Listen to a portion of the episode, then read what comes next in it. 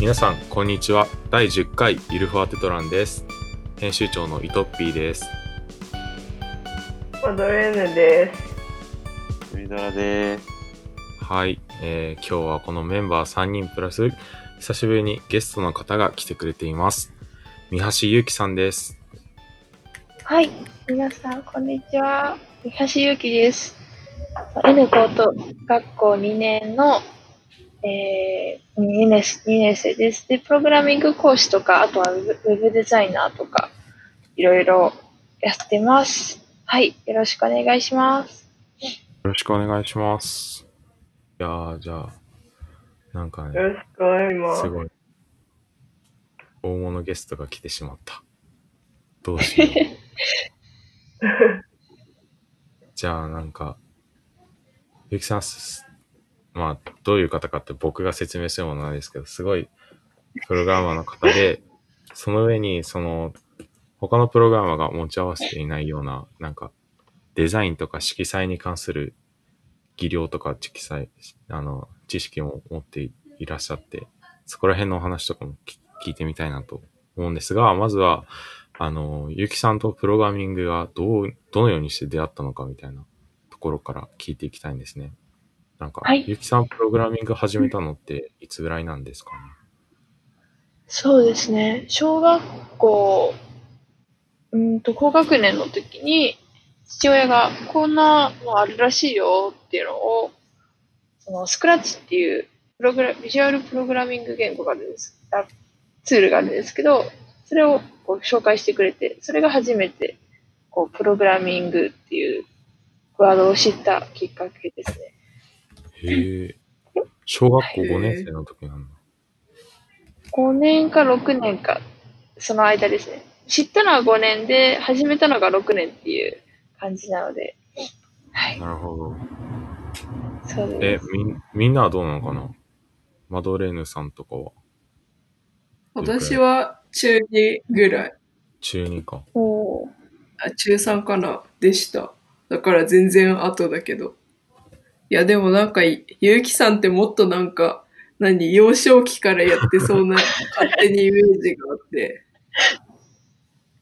まあでも、そんなにプログラミング自体そんなちっちゃい子できないですもんね。あの、それになんかさ、あの、昔はそんなちゃんと発達してなかったし。うん。小さい子が勉強できるような環境とか。あれ、スクラッチってできたのいつぐらいなんだろ2006かな ?6 年う ?2.0 思いだとます。結構最近になるのか。うん。え、杉田先輩は？どれくらい？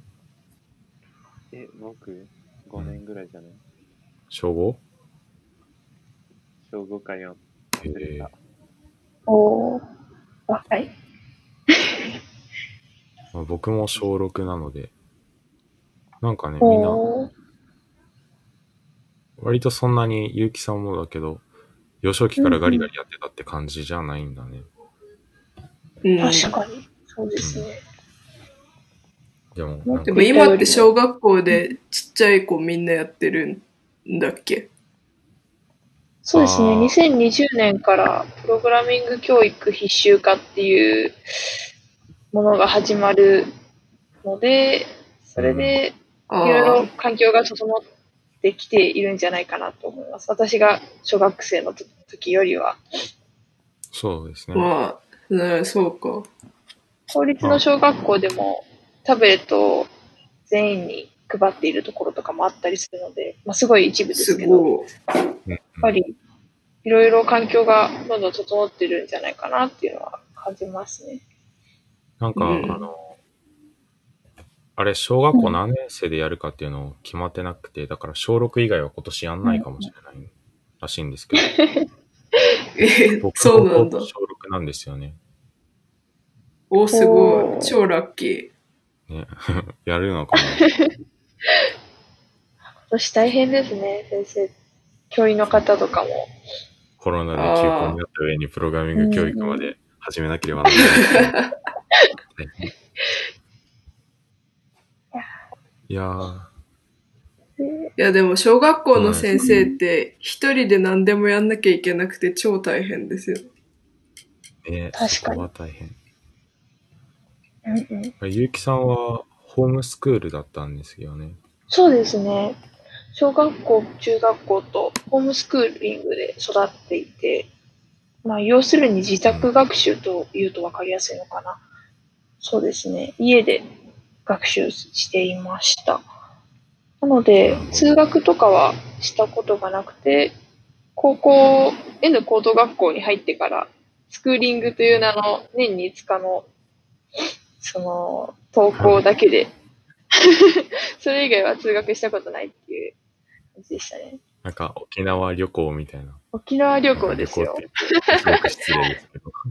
ちゃんと授業とか向けますからね。もへうビーチで体育の授業とかあったり。ー それビーチバレーじゃないですか。えー、楽しそ楽しいですよ、N コ。う。えー、まあ、ちょっと宣宣伝は最後なのですいません。では、そのゆうきさんが初めて使っていた、そのスクラッチっていうビジュアルプログラミング言語なんですけど、はい。まあ、そこからどういう感じだったんですかね？そうですね。スクラッチっていうそのツールは、こう、ブロックを組み合わせることで、どんどんプログラムを組んでいけるっていうものなんですけど、それを使って、まあ、絵とかを動かしてあ楽しんでたんですね。そのうちに、今度スクラッチっていうのには SNS 機能がついていて、こう、アカウント登録するとコメントとか作品の公開とかができるっていう機能があるあるんですけど、それうんに私は、こう、参加、積極的な参加をしていって、どんどんこう、作るっていうよりも、まずコミュニケーションが楽しい、楽しんでいくようになりました。あー、めっちゃわかる。そう。みんなと話すのが楽しい。そうそう。そうですよ。やっぱスクラッチってなんかいろんな方向性に行く人いるね。僕、僕はなんかずっと、うん。まあね、全然作っ、僕もスクラッチ使ってたんですけど、僕は全然量は大したことなかったけど、プログラム書いて、なんか学校にパソコンがあって、それでう。ん自分の作ったやつを友達に昼休みにやらせたりとかしてて、えー、すごい、面白そう。うんうんうんなんかゲームばっかりしちゃう人もいるけど、うんうんうんゆうきさんはコミュニケーション取るのが楽しいみたいな方向性だったんですね。そうですね。もともと家にゲーム機もなかったので、ゲームで楽しむというときところよりも、コミュニケーションっていうところがすごく時間割いてたなっていうのは今思い返すとありますね。なるほど。で、これで、スクラッチデーっていうイベントがあるんですよね。そうですね。そう、スクラッチのお祭り、イベントみたいなのがあって、スクラッチのうんうん。一応誕生をお祝いするみたいなイベントがあるんですね。それがスクラッチデーって言うんですけど、私はまあ東京東京にいるんで、スクラッチデー in 東京っていうのを2016年くらいに知ったんですね。で、ああ、このコミュニケーションとか、スクラッチで SNS でやってるコミュニケーションがリアルでもできるんじゃないみたいな。こう、いろんな話ができるんじゃないかっていうのを楽しみにして、スクラッチで in 東京2017から、こう、関わりたいですって言って、運営スタッフとして参加するようになりました。えー、いやがもうなんか最初から運営スタッフみたいなのすごくないですか？やる気があり余っていて、さすが。それ、スクラッチデーはどこで知ったんですかね？スクラッチデーは、スクラッチコミュニティで、ああ、あ、スクラッチデーっていうのを言ったよ、みたいな。そういった発言を見てて、あ、スクラッチデーっていうのがあるんだな、っていうのを知りました。スクラッチデーっていうのは、決まった場所でやっているっていうよりも、有志がやっているイベントなので、東京以外でもいろんな場所でありました。で、うんそういった、どこでやってるのかなっていうのを調べていたときに、えっ、と、プログラミング道場のコーダー道場というところがやっているスクラッチデーと被せたイベントみたいなのがあったんですね。うん。で、コーダー道場っていうそのプログラミング道場とは、まあ、その少し前からこうスクラッチの SNS で知ってはいたんですけど、で、そのイベントに初めて、そのイベントで初めてこう、コーダー道場のメンターさんとか、そういった人たちとすごく楽しく話せたので、ああ、楽しいな。リアルでこう話せる場っていうのがあるのは楽しいな。成長にもつながるなって思って、うん。こう、コーダー道場っていうコミュニティにも関わるようになっていきました。コーダー道場。これもなんかプログラミングサークルみたいな感じですよね。そうですね。教室とかではなくて、こう、なんだろうな。主体的に、自分、自主的に学んでいくっていうところを応援する感じですね。うん。なんか大学のサークルみたいな感じですね。そうですね。7歳から17歳の人たちが対象なんですけど、こう非営利で、こう、自主的にま、なんだろうな、ボランティアで、こう作っているプログラミングクラブみたいなものですね。うん。今全国に210を超える道場があって、えー、そんなにあるんだ。そうですね。ちなみに道場って名前なんですけど、日本初ではなくて、アイルランド初なんですよ。ほうええそう。なんかマークも引用マークそうですね。かなりなんか日本らしさっていうのはあります。ですね。コーダ道場で、えっ、と、しかも、コーダ道場の参加者っていうのは忍者って呼ばれてるんですよ。えななんでそんな日本リスペクトなんだ？忍者がかっこいい。え、うんね、英単語で忍者ってなんか、プログラム、コンピューターめちゃくちゃ得意な人みたいな意味あったりするけど、そこからなのかな？そうですね。えー、そうなんだ。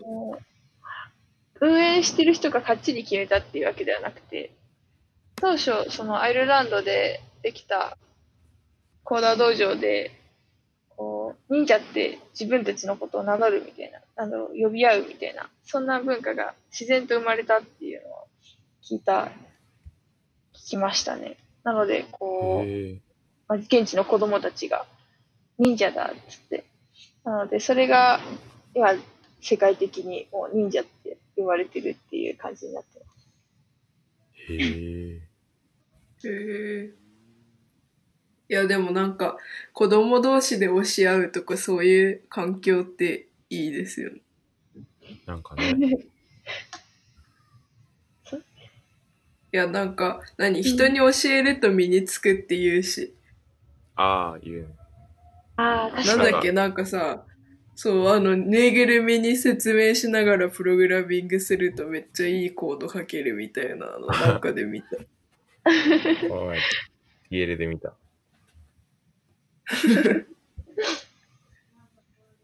で、このコーダ道場に参加したのって大体初めてはいつぐらいですかね？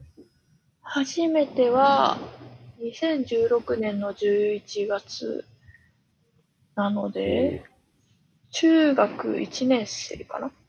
の時ですね。で、ど。僕はまだプログラミングとも出会っていません。おー歴史的な。コーダー道場に通う、通うというか、いろんなところに巡るようになったのは、中学2年生ですね。中学2年生の5月からです。その後、あ、面白いなって気づいて、気づいたのはいいんですけど、その後、こう、全国のいろんな道場に行くようになって、まあ、関東中心に、例えば、高田道場反応とか、ひばりが丘とか、あとは、うーんと、西新宿の道場で自転車で行ってみたりだとか、まあ、いろんなところまで 行って、ど。新宿自転車で、え、すげえ。すごいな。住所バレするのはあれなんですけど、家からは遠いです。家から遠いえ、です。なんか、ほいや、あの、ずっとホームスケールって、あの、はいお話ししてたから、あの、インドアなのかと思いきや、思いっきりアウトドアです。自分のやりたいことがあれば、とことん動くみたいな感じですね。うんあー自分のやりたいことが家の中だったら、ずっと家の中に入れちゃうみたいな感じです。ああ、なるほど。ええなんか、インドは必要に応じてアウトドアみたいな。そ それが一番いいんじゃないかな。うん。運動不足は気をつけないとですね。うん。まあ、自粛中に身に染みました。わかる。で、その後ですよね。うんうん。なんかそ、うですね。その後、コーダー道場とかで、まあ、楽しいなって思った後に、今度自分でも、その、集まれる場所っていうのを作りたいなっていうので、プログラミングサークル e コーダーズっていうのを作りました。中学2年生の時に作って、でどういうものかというと、小中高生向けのプログラミングサークルです。で、教室じゃなくて、それぞれが楽しんで学び合う場所。で、それぞれがそのプログラミングとかを通して、こう、知り合うことができる、こう、つながれる場所っていうのを作りたいなっていうので作うんりました。なんかコンプス、コンセプトがコーダー道場と 似たような感じで。そうなんですよね。コーダー道場が当時年齢制限っていうかまあ、まだ私が中学生で幼かったので、ちょっと作れないなっていうことで、コーダー道場はまあ一応その立ち上げるのに、少しル、ル、あのーまあ、年齢とか、あとは必要なもの、必要な、お例えば大人が必要だとか、そういったところがあるので、コーダー道場じゃないサークルを立ち上げようっていうことで、まあ、このなるほど。サークルは立ち上がったっていう感じですね。え、すごいなんか、ないなら作っちまえみたいな。そうですね。なんかですねできるんだったら、とりあえずやってみてできなかったら、まあ、残念だけど、多分できると思うから、やってし、やってみようみたいな。感じで、ノリで作ったっていう感じですね。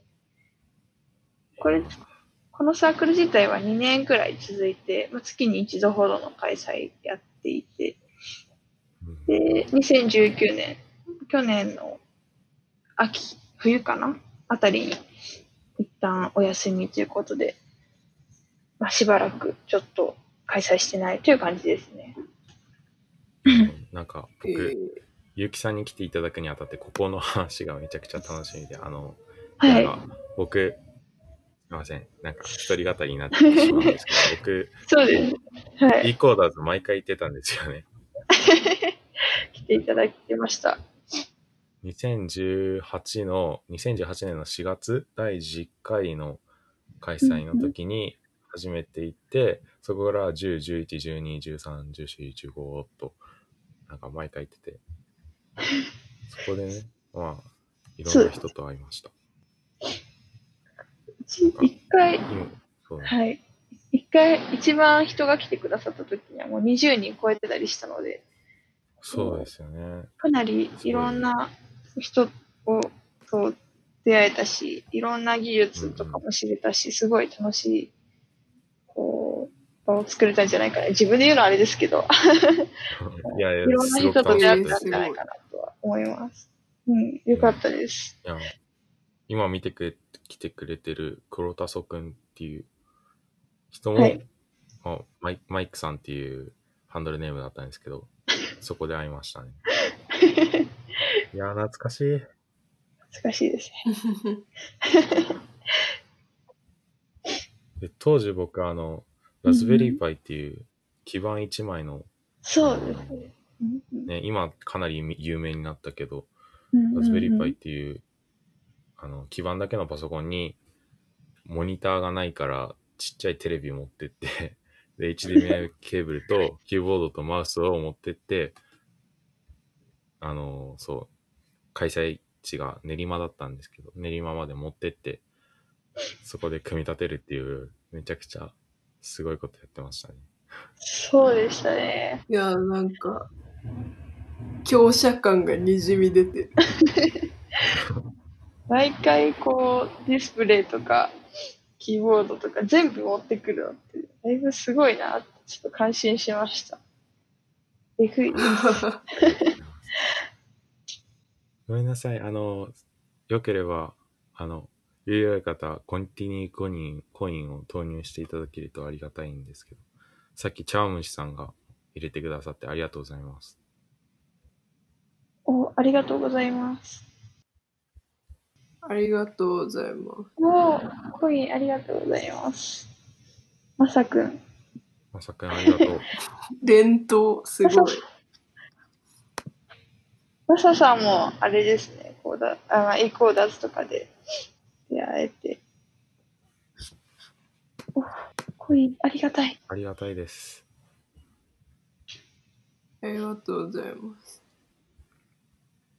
ありがとうございます。いやーね、なんか、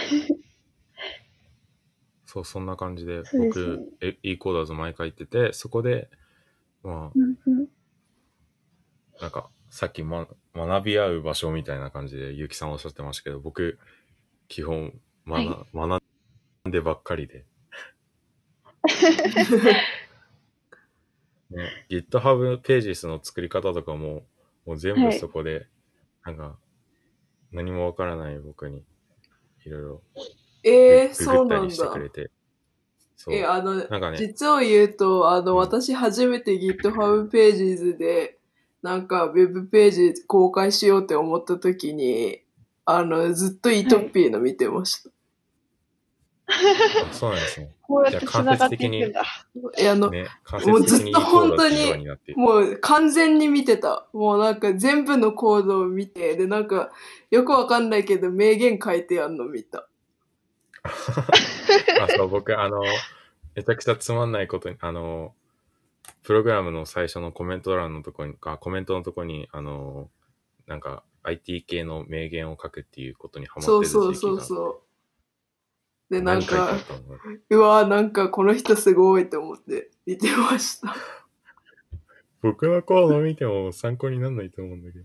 いや、あのそうね、当時は、あの、全然なんか HTML とかも分かってなかった時にそれ見てて、それでなんか、ああ、これでコメントアウトなんだ、みたいな、それを学んでた。そう。え、めっちゃためになりましたよ。あありがたかった。おーこうやって繋がっていくんだっていうのが知れて嬉しいですね。うん。そうです。あ、これ、続けられるよね。お、続いてお大る。丈夫か？おすごいお、すごい。初めて見たかも。いや、全、あの、第1回もそうだったからね。あ、そうだったっけ？ありがとうございます。はい。はい。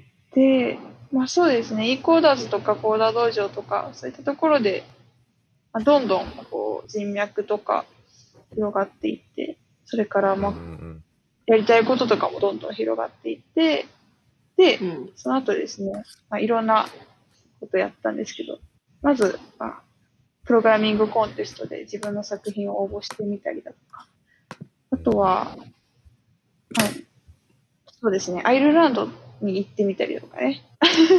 いや、アイルランドめっちゃ行ってみたいんですよ。そう、アイルランドに行ってみたりって。イギリスの隣あたりにあるんそうそうそうですけど、そう。そう、プログラミング道場のコーダー道場がアイルランドで始まったって言ったじゃないですか。はいで、はい。はいそのコーダー道場とラズベリーパイ財団と、あと、まあコードクラブと、そういったところの、その、で、えっ、と、開催しているプログラミングコンテストみたいなのがあって、展示会みたいなのがあって、コイレストプロジェクトっていうんですけど、それにもこう参加してみたりだとかしました。うんすげえ。かなりいろんなことをしたなっていうのがありますね。はい。うんで、その後ですね、水戸ジュニアっていうところに応募しました。水戸ジュニアっていうのは、若者を育成する、育成というか、まあ、若者支援プログラムみたいな感じです。こう、いろんなすごい技術だとか、アイディアとか、そういったものを持った若者を応援していくよっていう、支援していくよっていうプログラムです。で、未踏授業っていう、その IPA がやってるものがあるんですけど、それのジュニア版をやろうということで、こう、未踏授業の OBOG たちが、こう、運営しているみたいな感じですね。まあ、それに採択されて、で、スーパークリエイターに認定されたっていうのもありました。それが中学3年生の時ですね。で、まあ、水戸ジュニアについて知ってる方もいると思うので、もしかしたら今後応募する方とかもいると思うので、一つアドバイスをしておくと、私、ブースト会議っていうその第1回のオフライン会、その集まる会の時に、焦って階段を駆け下りて歯が折れたので、歯を歯が折れないようにっていうのだけは注意したらいいと思いました。まあこれは冗談どんなためになるアドバイスかと思ったら。そうですね。あとは、フィードバックとかをこう取るっていうところとかも大事かなと、うんあと、後で振り返ると思います。やっぱり自分のプロジェクトなんですけど、採択、採択の、えっ、と、応募の時に、こう、どんなものを作るかっていう資料を出すんですね。作って。で、そのと、その時に自分だけがわかる文章じゃなくて、人に伝わるように書く書くっていうところは、まあ、意識しといた方がいいよって、過去の自分に伝えたいなとは思いました。あ、あうと、ん。あの、僕も水戸ジュニア一応やってたんですけど、一応じゃねえな。一応じゃない、ちゃんと誇りを持ってください。墨田先輩もね、あの、は今参加してる墨田先輩も水戸の卒業生で、すごいよね。3人もいるっていう。みんなすごい。そう、水戸ジュニア僕で、そうですね、こう人脈というか、人のつながりがさらに広がったので、まあ、イトッピーさんとか、スミドラさんも、こう、と私も、みんな、水戸ジュニアつながりで、まあ、そうそうそうそう。こう、いろんなことをしてるって感じですよね。そうですね。僕が過去の、過去の自分にアドバイスするとしたら、はい。計画性を持とうねっていうことなんですよ。計画性ああ、1年前に戻りたい。それは、え、墨田先輩なんかある？いや。えー、計画を立てよう。やっぱ そみんなそれに行き着くの。私は未だに計画立てられないんで、もうノーコメントですけど。えいやえぼ僕も、僕もだよ、僕もだよ。いや、私もですよ。計画、もうどうせ、あの、過去の自分に言えたとしてもまた同じ失敗を繰り返すと思うんだけど、まあ、僕が偉そうに言える話じゃないけど、なんか、やれることって自分が思っていることの半分ぐらいしかないので、うんうんうん。まあね、やれなくて、計画立てたことがやれなくて、あの、うんあ、自分ダメだってスパイラルに陥ってしまうよりは、ちょっとしたちっちゃい計画を立てて、うんなんかそれを達成できた喜びを積み重ねていくといいのかなと。あ確かわかるあ。いや、なんか、毎日1時間なんとかするとかよりも、毎日5分なんとかするみたいに考えた方がいいっていうツイートを昨日見ました。やっぱり達成感っていう、その、自分を自分で、自分で自分を認めるみたいな、あの、一つの、こう、やる気につながるポイントですよね。ちっちゃいタスクっていうか、目標っていうのは。そうだね。大きすぎるとうん。自分を評価できなくなっちゃうんで、ちっちゃい細かなことできて自分を褒めるみたいな、そういうのができた方がいやー、安精神的 安定が。ああ、これ、時空超えて1年前の自分に伝わらないかな。ってぐらい大事です。はい。いや、でもなんか、1ヶ月のうちでめっちゃちょっとの期間バババーって勉強するよりも、なんかちょっとずつやっってる方が偉いしね。そ それはね、毎回夏休み的思う。によるよるんじゃない？ですか。もうテスト前だけ勉強するみたいな人。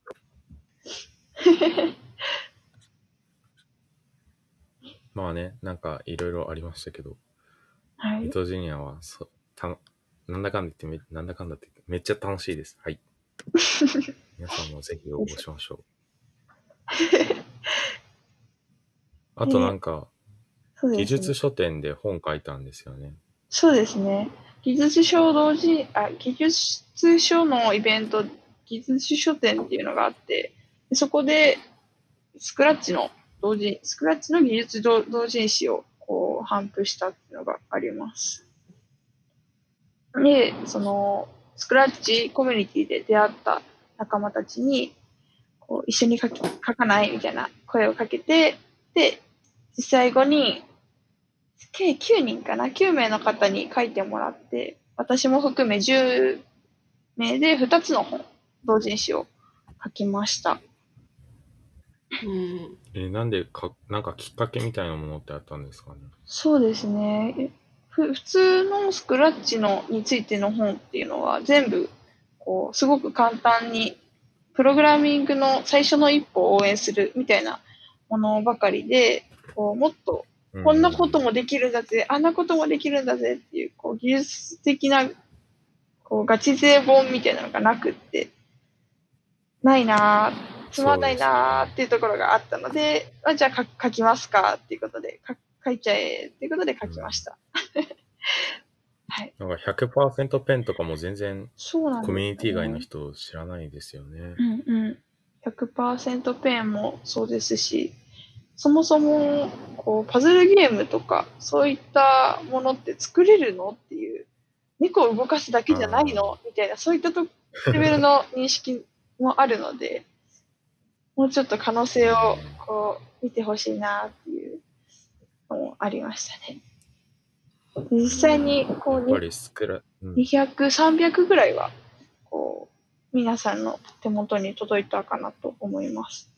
ちょっと正確な数はちょっと、今、変わってきまあ、電子版とかも合わせるとちょっとふ難しいんですけど、300に、2冊合わせると300は超えていますね。すごいありがたいですす。げえ。ありがとうございます。はい。いや、やっぱりそれスクラッチが大好きじゃないとできないですよね。そうですね。こう、楽しいんだ、好きなんだっていう、その思いがあったからからこそっていうのはありそうですね。うん。まあ、その後、まあ、技術書を書いたのはつい最近ですけど、技術書を書く前に、えーっと、高校生になってですね、N, N 高等学校というネット高校に入学しました。でそこで、こう、プログラミングの技術のネタだとか、情報収集したりだとか、あとはプロの使うデザインツールをの支援をしてもらったりとか、いろいろ整った環境があったので、すごい、こうその後の道も進みやすくて、すごい N, N 高等学校にも感謝しています。ねすごいよね。へーあの、アドビ無料だもんね。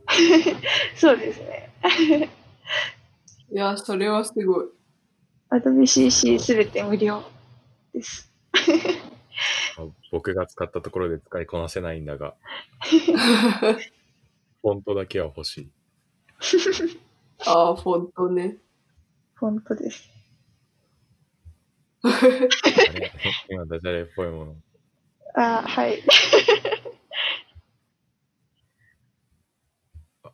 まあ N 校の環境とかで、こういろいろまた自分のやりたいことに集中できるっていううん。このに行けましたね。その後、今、今ですね、たった今は、えっ、と、い今やってることとしては、アルバイトあやっているんですけど、一つは N コードラボというプログラミング教室で Unity と Scratch っていうのを教えています。で、もう一つがですね、Rails チュートリアルと Rails ガイドって皆さんご存知ですかね？はい。Ruby on Rails の、こう、あ、ありがとうございます。知ってる？ありがとうございます。そう、その Rails Tutorial とか Rails ガイドっていうのを開発、運営している YassLab 株式会社っていうところがあって、で、そこの、えっ、と、そこでウェブデザイナーとして働かせてもらっています。で、これがイエーイ4月後半、今年の4月後半からですね、すごい最近の話なんですけど、はい、ここでデザインをお仕事させてもらっています。すごい楽しいですね。え。ー、え、あのはい、高校卒業したらとかいろいろ考えてるんですか、どうするとか。ああ、高校卒業後のことはまだ決めてなくって、ああ、大、二つぐらい候補があって、一つは大学に進学する。で、もう一つは、まあ、どこか就デザイナーとして就職するっていうところ、二つを考えています。で進学するとしたら、こう、実際にものづくりしながらデザインを学べるうんっていうところがいいなっていうので、えっ、と、武蔵野美術大学さんとか。に、えーちょっと興味を持っています。ものづくりっていうのは、その、プログラムとしてってことですかね？そうですね。サービス、ウェブサービスを作ったりとか、ウェブサイトを考えたりとか、そういったところがすごい好きなので、こう、美術的な、ななんだろう、綺麗なビジュアルデザインとかを作るよりは、もう実際にユーザーに使ってもらうっていうところまでを考えたら、その、まあ、UI、UX デザインとかも学べるってところの、ところにすごい興味を持っているっていう感じですね。へえ、え美大でうんそんなことが学べてしまうのか。す今の、今の美大は、今の美大っていうか、そうですね、一部、多くの、ほとんどの美術大学では、まあ、基本的にはデッサンとか、で、その後に、デッサンとかで入試して、で、その後に、まあ、それぞれ学びたいことを学ぶみたいな感じなんですけど、私が今、興味を持っている武蔵野美術大学の、えっ、と、クリエイティブ、なんだっけ、クリエイティブイノベーション学科っていうところだと、こう、デッサンとかがない入試で、しかも、えっ、と、創造的思考力を応用する方法を学ぶみたいな、かなり新しい取り組みですね。そう。他のところとはちょっとまた変わった取り組みをしていて、でビジネス、テクノロジー、それからヒューマンバリューっていうその3つの領域をこう学べるっていうところですごい興味を持っています。でもなんか、ゆうきさんなら普通にデッサンでもいけそうですけどね。いやー、デッサンっていうのはかなりこう入試用デッサンみたいなのがあって、でそれを学ぶためにそうかこ。こに行かないといけなくて、その予備校に行くのは。もう今からって感じなんで、それ考えるんだったら今好きなことやった方がいいなっていうのがありました。いや、でも、いその、何、今の段階でそんな考えてんの、やっぱすごいなって思います。いやーなんでしょうかね。今年受験生なんだけど、おー確定してない。まあ私も中学3年の時何も考えてなかったんで、こう意外といろいろなるもんだなとは思います。まあ、これは生存バイアスかもしれないので、軽く聞き流してもらえれば。はい。いやー、なんかね、いやなんか、それにしても、まあ改めて思ったんですけど、まあ、ゆきさん、好きなことが、とことんやるっていうところに関して、なんか人一倍の、それも一つの才能みたいなのがあったりするんですかね。うん、すごい思う。うん才能、環境じゃないですかね。こう、自分の好きなことを見つめられる、やれるっていう環境が整ってたのかなというのは感じます。両親も好、きなことをや応援してくれるので、好きなことをやるっていうところについては割と応援してくれるので、進路もあ私にこう選択権があるという感じで、すごく好きなことを応援するいい環境ですね。ありがたいです。えー、マドさんとかはどう？周りは。いやー、うんなんかさ、普通だったらなんかそんな、まあなんか私はそういう、何、なんか、まあ普通に小学校行ってたし、だいぶ環境が違うけど、もしそういう、何、家でホームスクールとかいう環境に置かれてても、そんな行動的にはならなかったかなって思う。まあでも飽きますよ。遊んでばっかりだと。あー、そっか、なるほど。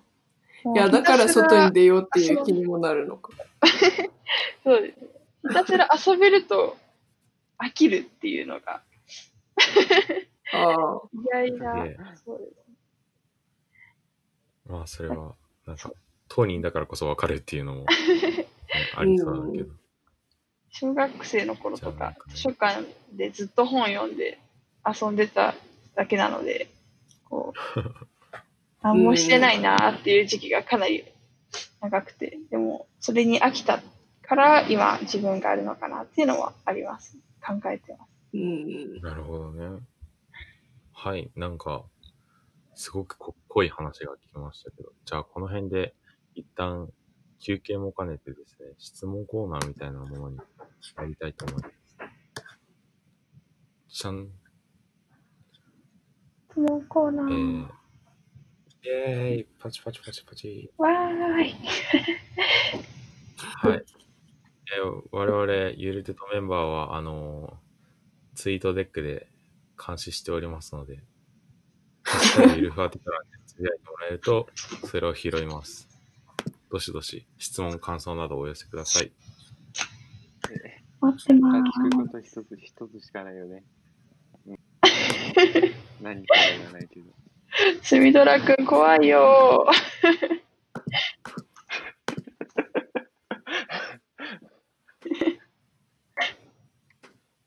怖いよ棒読み。え、どうかななんか、いやいやいやいや。あ、僕聞いてみたい、聞きたかったんだけど、おなんか、はいプロ、プログラミング教育っていうものをどう思いますか？おっと、なるほど。なんか、あの、e コーダーズの趣旨と、ちょっとはい。話せるところがあるじゃないですか。なんか、そこのところの兼ね合いがどうなってるのかな。うんうんうん。プログラミング教育は、えっ、と、あ小学校とかで今年からにょ、えっ、と、小学校で今年から導入されると言われているプログラミング教育ですね。はい。について私が思っているのは、その、こう、プログラミングと普通に歩んでたら出会えなかった人も、プログラミングに出会える一つのきっかけなのかなっていうのが、ひきっかけじゃないかなっていうのは思っています。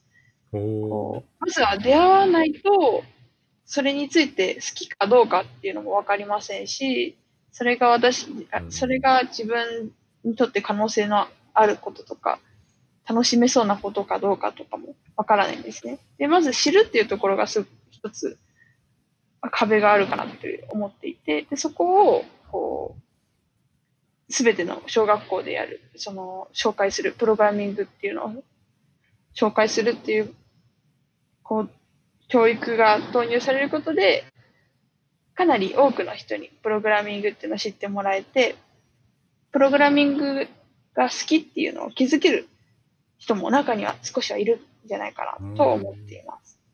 そういう意味で、こう、機会を提供するっていう意味では、すごく悪くはないことなんじゃないかなと思います。もちろんプログラミングが合わない、あ自分はちょっとそういうの好きじゃないとか、パソコンを触りたくないとか、そういった方もいるとも思いますけど、そういった方もね、やっぱりこう、えっ、と、例えば学校で学ぶ古文とかあるじゃないですか。そういったものと一緒で、古文が好きじゃない方、あまり得意じゃない方とかもいると思うんですけど、そういった方と一緒で、やっぱり触れておく分には別に悪影響はありませんし、うんうんうん。私の意見ですよ。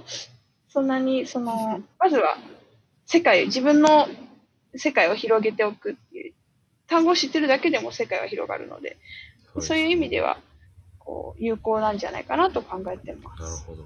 なんか、詳しい回答ありがとうございます。なんかね、プラスに捉えるってこともできるっていうのはちょっと気づかされましたね。うんいや、なんか一度触れないと好きか嫌いかもわかんないそうですしだよね。そうなんですよ。まあ、プログラミングそうやって。増えてくれたら嬉しい。な、そうですね。好。きなことにみんなが出会えたら嬉しいなっていうのはうんまあ理想論ですけど、思ってます。まあ、それで、はい今までプログラミングとか一生やらないってうんうん。感じだった人が、そのなんだ、やってみて好きになったら素晴らしいですよね。うんうん。ですね。ちょっと今、コメントから質問が来ておりまして。えー、うせゆきさん、はい読ませていただきます。大学1年です。感動しながら聞かせていただきました。行動力に憧れます。えーなかなかプログラミングが大変なことも多いかと思いますが、皆さんどうやってモチベーション維持されているのでしょうか？ということなんですけど、おゆうきさんどうですかね？なるほど。私モは。好きなことしかやらないので、飽きたら、いそのプロジェクトを開発するのをやめちゃうんですね。個人開発の場合は。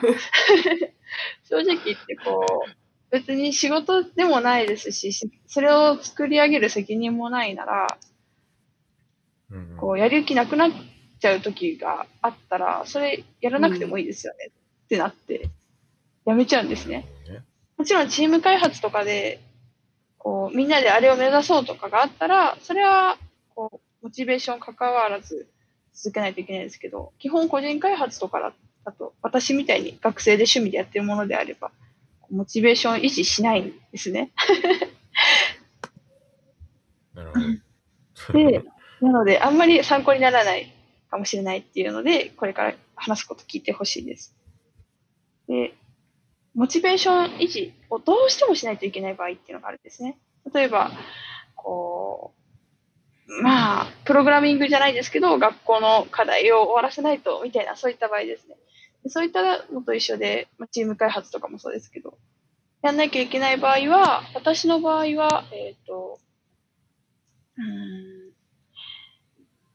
一瞬だけ、こう別のことやって、また戻ってみて、できそうなところから手をつけてっていうのを繰り返してます。モチベーションなくても、とりあえず一瞬息抜きして、その後何も考えず手をつければ意外と進んだりするものななので、やりたいかどうかに関わらず、とりあえず手をつけてみるっていうのはやりますね。どうしようもない時ですけど。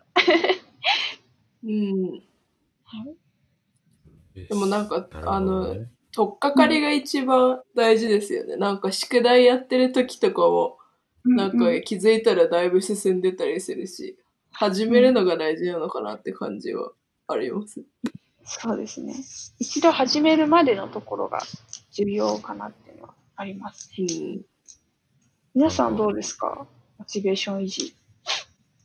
僕なんかはもうまさに、あの、モチベーション維持の下手くその天才なので、まあ、これはもう名乗っちゃっていいと思うんですけど、はい。モチベーション維持下手くそ世界一です。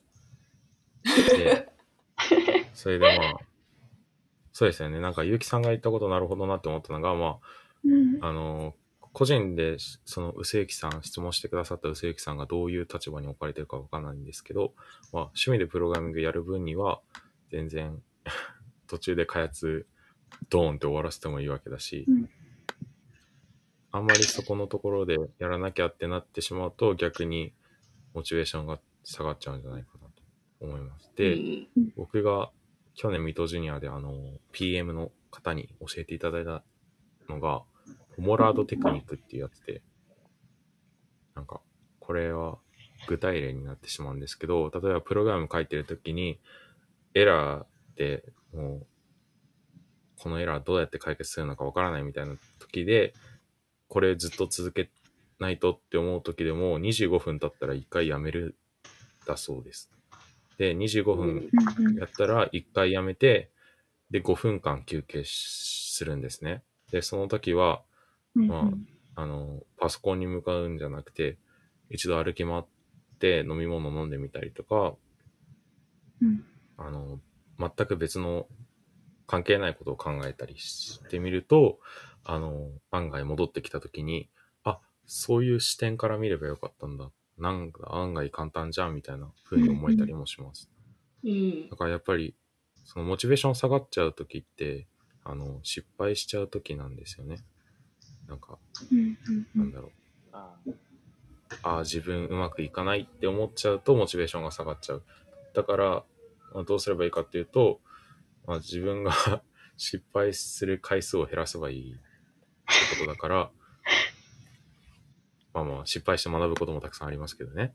で、だから、なんだろう。25分経ったら1回やめるっていうことを繰り返せば、その、自分失敗しているって思う時間が少なくなるんじゃないかなと思います。参考になるか。うん薄幸さん、ちなみに聞かれていましたらどういう立場なのか教えていただけると嬉しいんですけど。マドレーンさんとかどうですかね？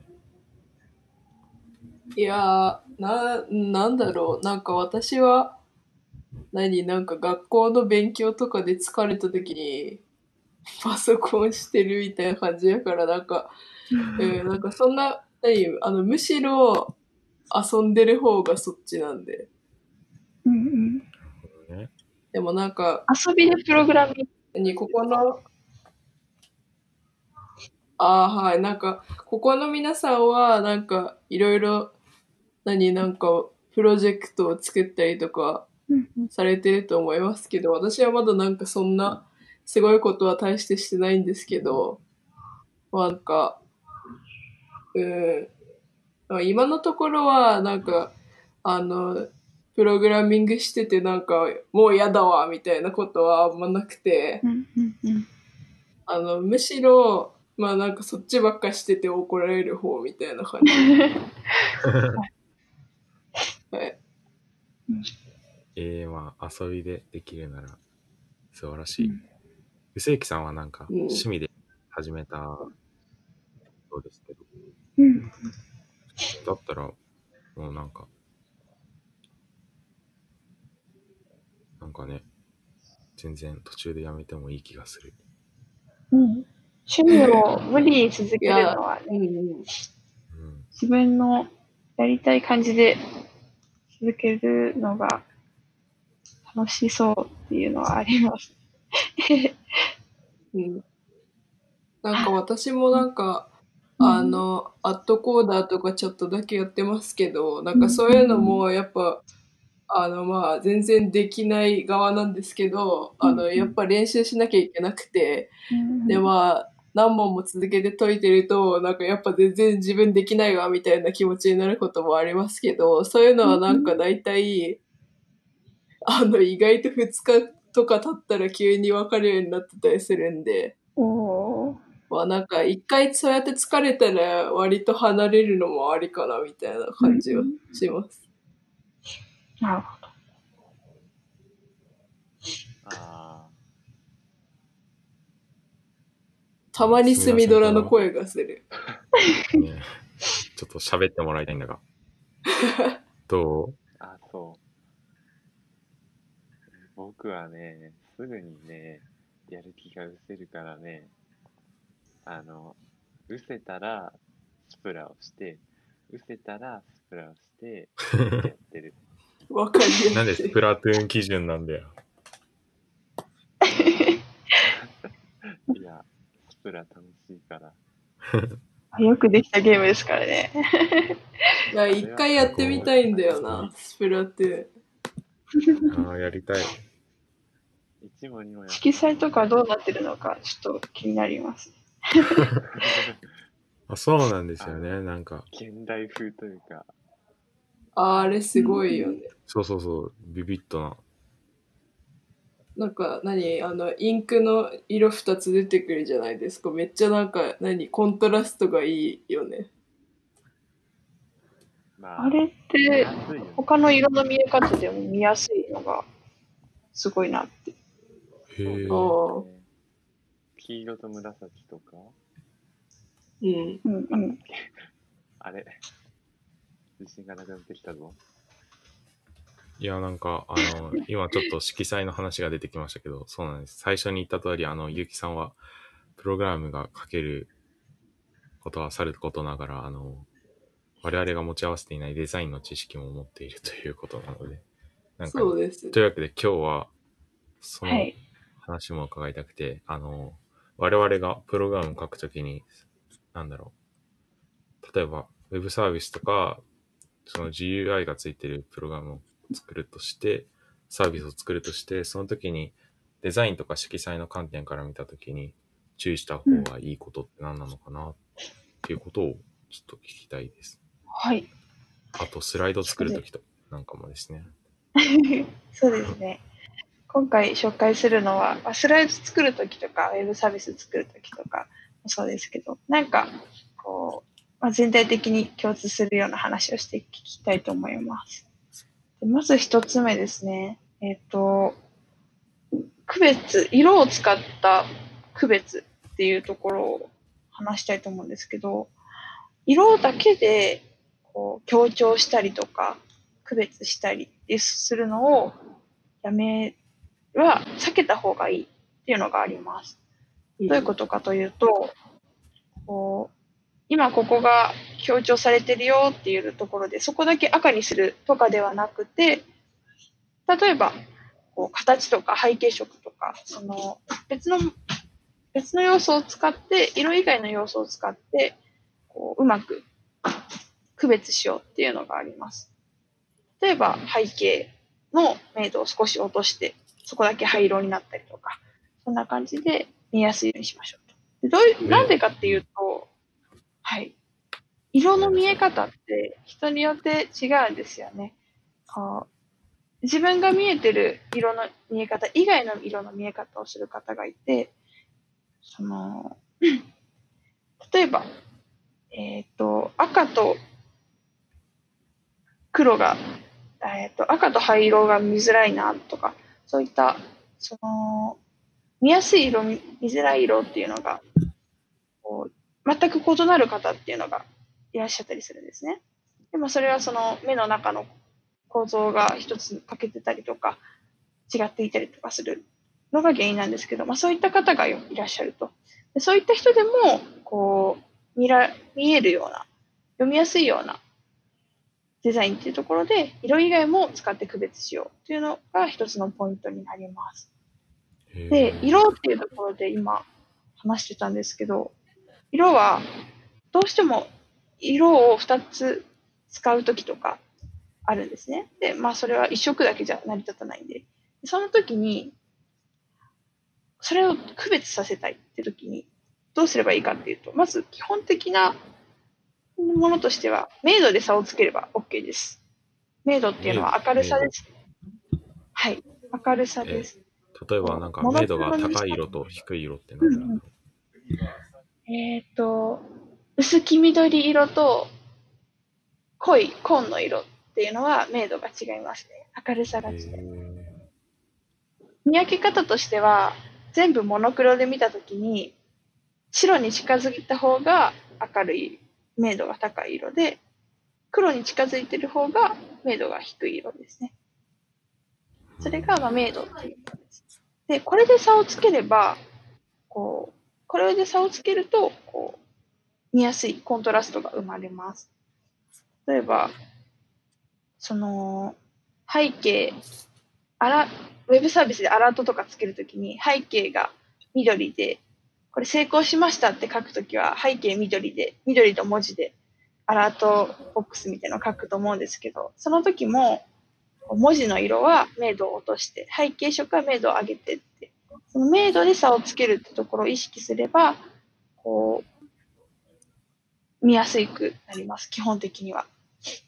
これと一緒に例えば、そうですね、実例で紹介すると、 Rails チュートリアルっていうのがあるんですけど、それのコード表示で、もともとコードの部分が、インラインコードが色だけでで区別されてたんですね。色とフォントだけで。ただそれだとちょっと見づらいよねってことで、背景色にちょっと白よりも明度の低い薄いグレーですね。薄いグレーを入れることで、こう区別できるようになったっていうのがあります。そんな感じで色を工夫するとだいぶ見やすくなりますよっていうのがあります。で、もう一つですね、色以外の話をします。ちょっとめっちゃ早口になっちゃった。レイアウトねためになるお話。よかった。次、レイアウトの話します。はい。レイアウトっていうのはなんか、配置の方法みたいな感じですね。簡単に言うと。レイアウトの4原則っていうのがあるんですけど、それについて話します。ね、あ OK、OK。で、えっ、と、レイアウトの4原則っていうのは、レイアウト作る上で注意しておきたい、押さえておきたいポイントです。で、一つ目が、近接って言って、関連性が近い情報同士を近づけるっていうのがあります。これによって、その情報の意味合い、意味合いとか距離感がわかりやすくなります。ああ、このラベルはこの写真についての情報なんだなとか、そういったのがわかりやすくなるっていうのが、そのメリットですね。これを近接って言います。関連性が近い情報同士を近づけるというところですね。あ例えば、タイトルとサブタイトルは、本文とサブタイトルの距離よりも近づけたりとか、そうですね。そういうことですかね。本文とサブタイトルののを何個も並べるときって、次のサブ、次のセクションのサブタイトルと、一個前の本文は遠ざけとく。みたいな感うんじです。うんうんうん。へえ。そうすると、この、あ、ここからは次のセクションなんだなって分かりやすくなるんですよね。そうですよね。それが近接。さらに次が、整列ですね。これは、こう、見えない線で揃えるみたいな感じで、こう、例えば左に寄せるんだったら左に全部同じラインで揃えるとか、右だったら右にと。で、み左揃え、右揃え、真ん中揃えをこう混在させるとすごく見づらいものになってしまうので、できるだけ設置させましょう。でどうしてかというと、こう、目を動かすときに、まあ、読むときに、一定のパターンで読みたいので、場所グラバラバラだとどどっちの方向に読んでいいのかっていうのが分かりにくくなっちゃうんですね。なので、一定のパターンで整列させてあげると読みやすくなります。そういうのが二つ目の整列ですね。なるほど。次に三つ目です。三つ目は、えっ、と、反復ですね。まあこれ順番、三つ目って言ってますけど、順番は特にないです。えっ、と、反復っていうのは、同じものを繰り返すとき、同じ情報、同じ階層の情報を繰り返すときに同じデザインにするっていうのがあります。例えば、カカードデザインとか、そういうことですか？そうそうそう。あの、商品、アマゾン、アマゾンって言っちゃった。えっ、と、ウウェブサイトで、こう、商品一覧みたいなのを出したいとするじゃないですか。その時に、同じ商品っていうジャンルの情報だったら、同じように表示してあげると。こう、同じように並べてあげるっていうのが、まあ、反復ですね。あとは、別々のページで使われてい、他のページで使われているヘッダーとフッターっていうのは、すべてのページで同じものにしてあげるとか。おえあとはね。そうそうです。あとはボタンとかもそうですね。こうボタンだよって分かりやすくするために、ボタンを作るときは全部同じデザインにするっていうのも反復です。うんうんあ、これがちょっと解釈違いだったらすみません。うん。例えばなんか、ツイキャスのうん画面でも、一番上にヘッダーがありますけど、これ全部のページで違うデザインだったらめちゃくちゃわかりづらいですよね。ですね。ああ、なるほど。トップに行ったら変わっちゃったとか、別のページ行ったらなんかヘッダーなくなっちゃったとかだったら困るので、うん、なんかユーザーが機能を分かりやすすくすると。うん。そうです。機能を分かりやすくなります。そして四つ目で、はあ、と、4つ目ですね。これは対比です。要素の違いをはっきりさせるっていうものなんですけど、まあ、コントラストですね。色、色とかでだけではなく、まあ、形とか、さっき言ったように、こう、背景色とか、いろいろな要素で、こう、要素の違いをはっきりさせるっていうところがあります。あとは、大きさとかもそうですね。で、これ、メメリハリをつけることで何がいいかというと、情報の優先度が分かりやすくなります。目立たせ、目立たせたいものをこう目立たせる。それよりも優先順位が低い情報は、ちょっと控えめにするっていうことで、すごく、どこをまず読めばいいのか、どこに目を引けばいいのかっていうのがすごく分かりやすくなります。うん例えば、ね。スライドとかで言うとどうすればいいんですかね？スライドだと、見出しと本文を同じサイズ、同じ文字サイズだったら見づらいですよね。でまずそこで、見出しは大きく、で、太い文字にする。で、これである程度メリハリがつきますね。あとは、こう、見てほしいポイントっていうところで、ここがポイントですっていう時に、そこを同じ太、同じ太さでただ線をつけるとかだけだとメリハリが弱いので、もっともう太い文字でそこだけ装飾をつけてあげるとか、あと背景色を変えてあげるとかで、こう、わかりやすくなるっていうのがあります。チラシとかでもわかりやすいですね。チラシとかだと、こう、200、に20%オフみたいな時に、20%オフ、この店、お店の名前みたいな、その全部の情報が一つの調子だとちょっとわかりづらいので、20%オフってとこをでっかくするじゃないですか。チラシとかって。そうですね。すると20%オフっていうところにまず目が入って、でその後に、あ、どこの、どこのお店なんだっていうところが次に来てっていう、その情報の入ってくる順番が変わります。そういったイメージと捉えられて、捉えていただければと思います。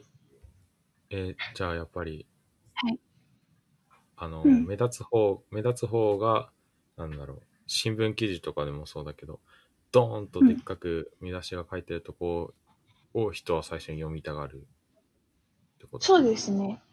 そうです。ただ、全部がでっかいと、全部、ちょっと分かりにくくなってしまうので、全部はでっかくせずに、必要なところだけでっかくするとか、色を変えるとか、そういった、うんその、全部だけじゃなくて、一部は控えめに、一部は強調してっていう、そのメリハリが大事っていう話です。なるほど。メリハリが大事うん。レイアウトの4原則の話になります。ちょっと長くなっちゃったから、すいません。いやー、なんか、ちょっと最後にまとめをしてみると、はい。うん。なんか、大きく3つありましたね。あの、色だけで区別するんじゃなくて、もっと形とか背景色とかも利用しながら、そのうん物事を区別していこうっていうのと、2つ目に、色は明度で差をつけよう。明るさで差をつけていこう。そうすると分かりやすくなるよってことでした。で、最後にあったレイアウトの4原則っていうのが4つありましたね。なんか、まとめると、その、全体で統一感を持たせて、そしてメリハリをつけようっていうことでしたね。はい。いやー、なんか、ね今日からありがとうございそ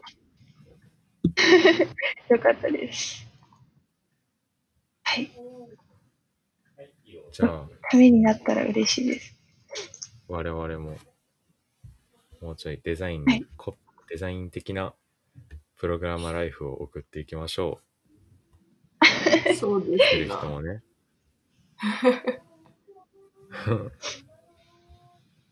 GUI デザインする方は、はい。そうですね。はい。僕も参考にしていきます。はい。で、ちょっとここで、ゆきさんから宣伝があるそうで。はい。えっ、とですね。えー、で本出すんですよね。明日はですね、そう、本を出版します。はい。商業出版で本を執筆しました。できる商業出版だって。できるキッズ、スクラッチでゲームを作ろう。楽しく学べるプログラミングっていう本で、スクラッチ。を使って初めてのプログラミングを楽しみましょうという書籍になります。あの、えこれもしかしたらこれを聞いている方は、ちょっと、あの、もうすでにプログラミング知ってるよっていう方もいると思うんですけど、はい。その、もしよかったら、に宣伝してもらえれば。はい。コメントします。よいしょ。明日から、明日から発売ですね。お13。お。あの7月13おー日。はい。え、これマジであの、店頭に並ぶってことですか？僕らが普通に楽しみにしててくださいね。え、はいすげえ。え、これ、すまごい。あ、念のため言っておきますけど、これ出版社の回し物じゃないですからね。はい。インプレスさんから明日発売されます。ありがとうございます。さあおーはい。僕もスクラッチ全然できないので買おうかな。おっと？振り仮名もついてて読みやすいですよ。あ、やった。おー いや、これ聞いてる人も、まあ、親戚のちっちゃい子とかに教えてあげるといいかもしれませんね。ねえ。やっぱりね。ぜひ。ぜひぜひ。なんか、著者コメントありますか？著者コメン著者コト。メント。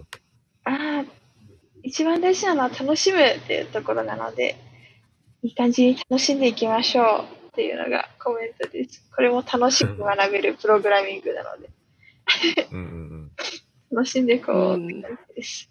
やっぱね。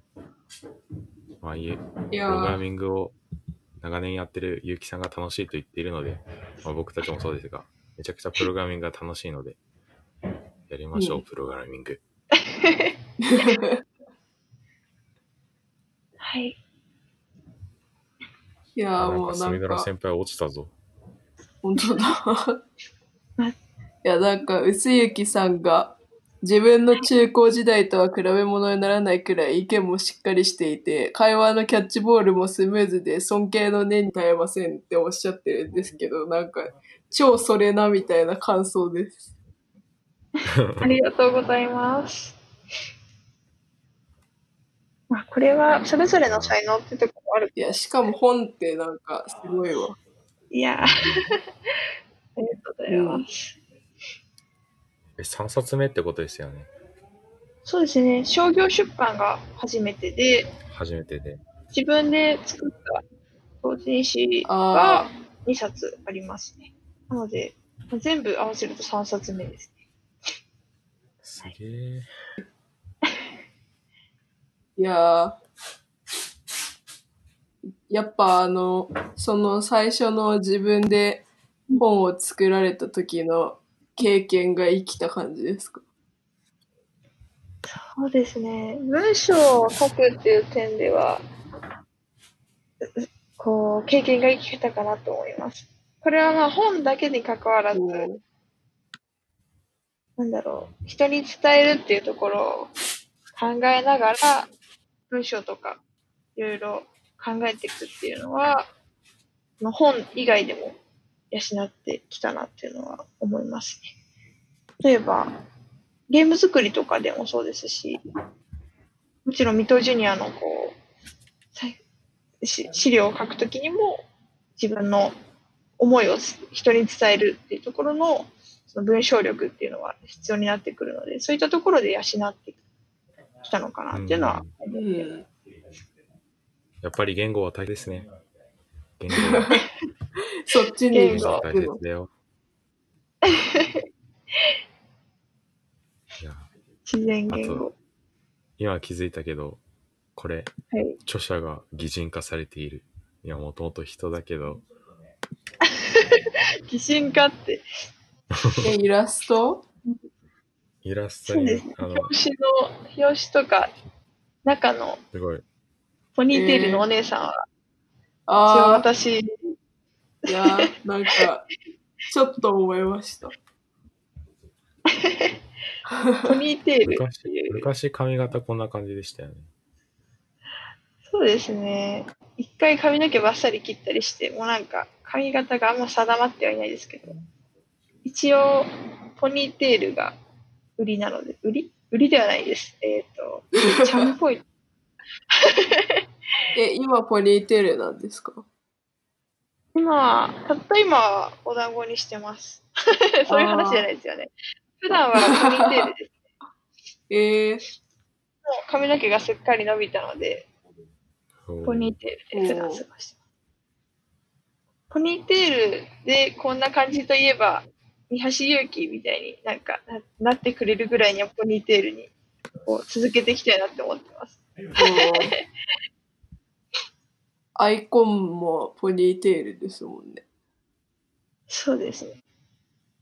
実際にポニーテールじゃない髪型だったとしても、アイコンがポニーテールで、なんか全体的にポニーテールな人だなっていう印象をつけられた方が多分こういいのかなっていう。ああ、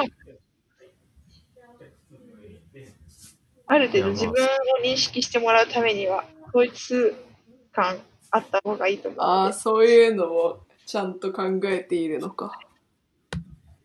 そこは、レイアウト、レイアウト4原則の反復では。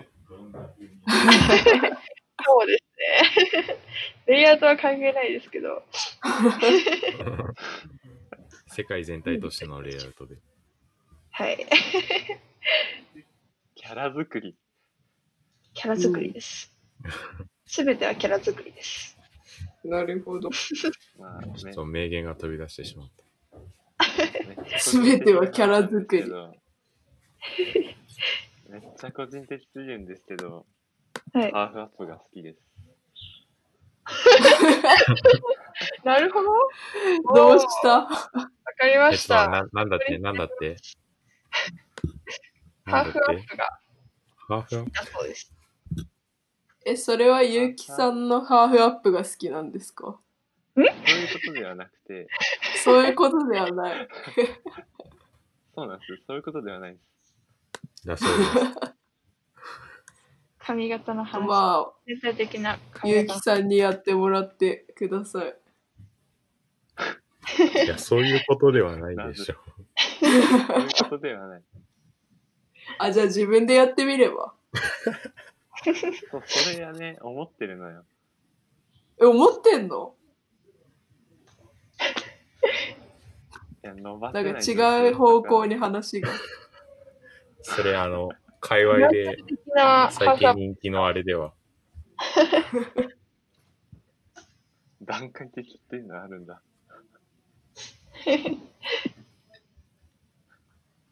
VR で皆さんハーフアップになりましょう。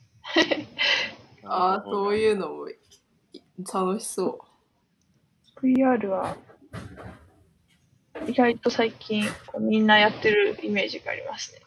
若者。う。ええだいぶ偏見が。でも、私は VR 用意しちゃうんですけど、VR、だいぶこういろいろできると思うので、すこう、なんだろうな。うん。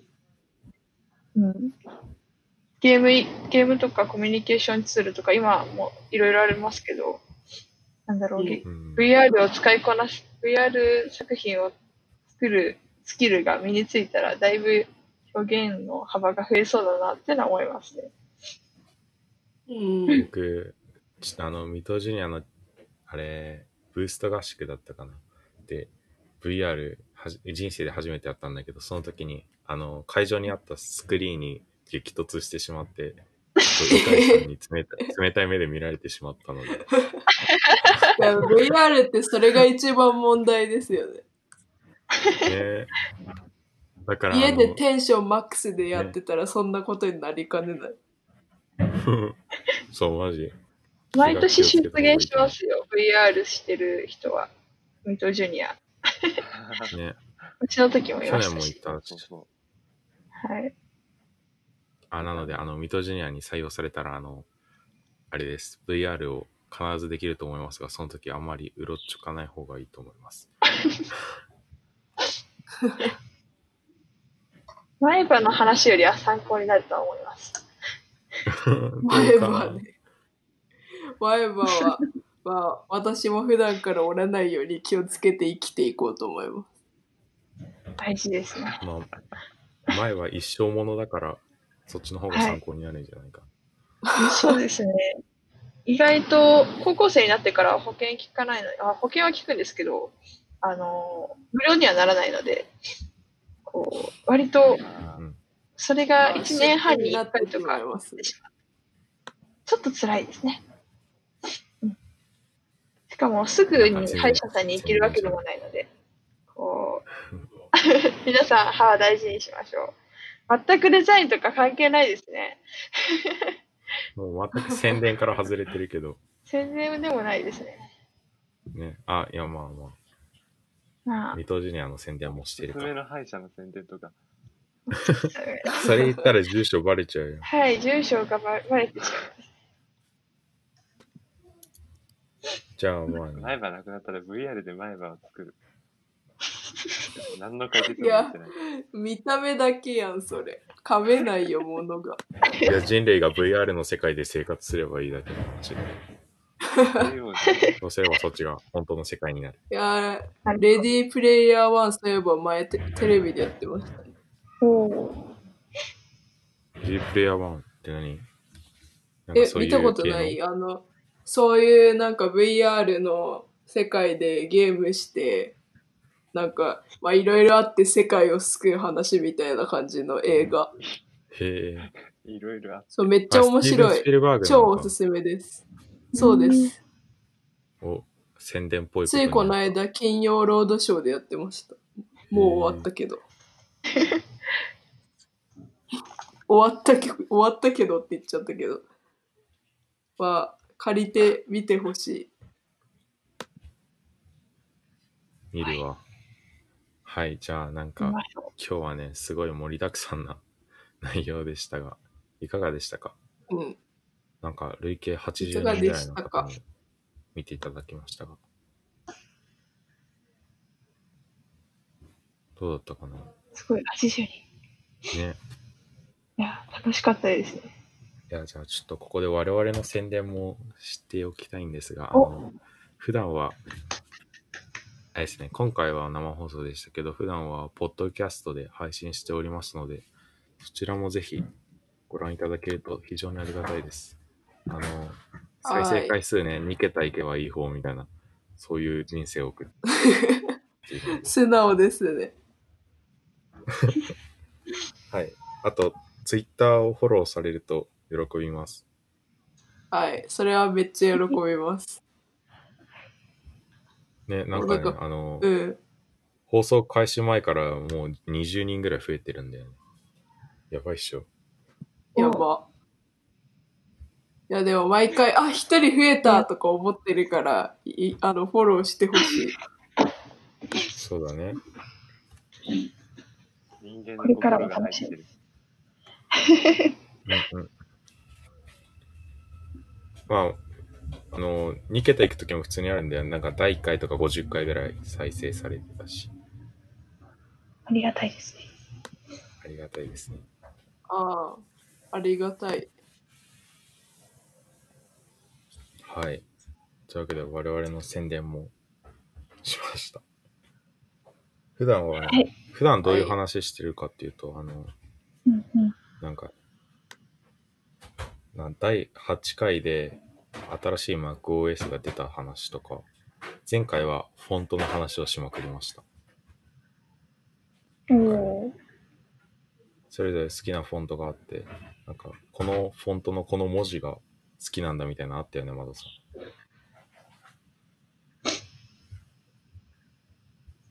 そういう話とかしてます。でもなんか基本雑談だよね。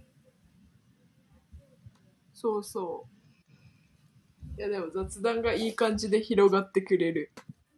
うん。そこら辺は。はい。まあ、だんだん話も上手くなるはずなんで。今後に期待ですね。楽しみそうです。はい。ということで、まあ、この辺でクロージングしようかなという感じなんですけど、今日は本当に、もう、ゆきさんありがとうございました。来てくださって。ありがとうございました。ありがとうございました。どうでしたか？楽しかったです。楽しかったです。あの、途中私がめっちゃデザインの話で盛り上が、一人で盛り上がってしまって。あれだったんですけど。まあでも、皆さん楽しんでいただけたようですごい良かったです。うん本当にとてもこちらためとしてもになった楽しかった。楽しかったありがとうございです。ます。少しでもお役に立てればと思います。はい。それではありがとうございました。ありがとうございましありがた。とうございましたあり。がとうございました。ね、明日発売の本買おうね、みんな。ね。そうだそうだ。ぜひぜひ。あと、ゆるてとも聞いてね。聞いてね。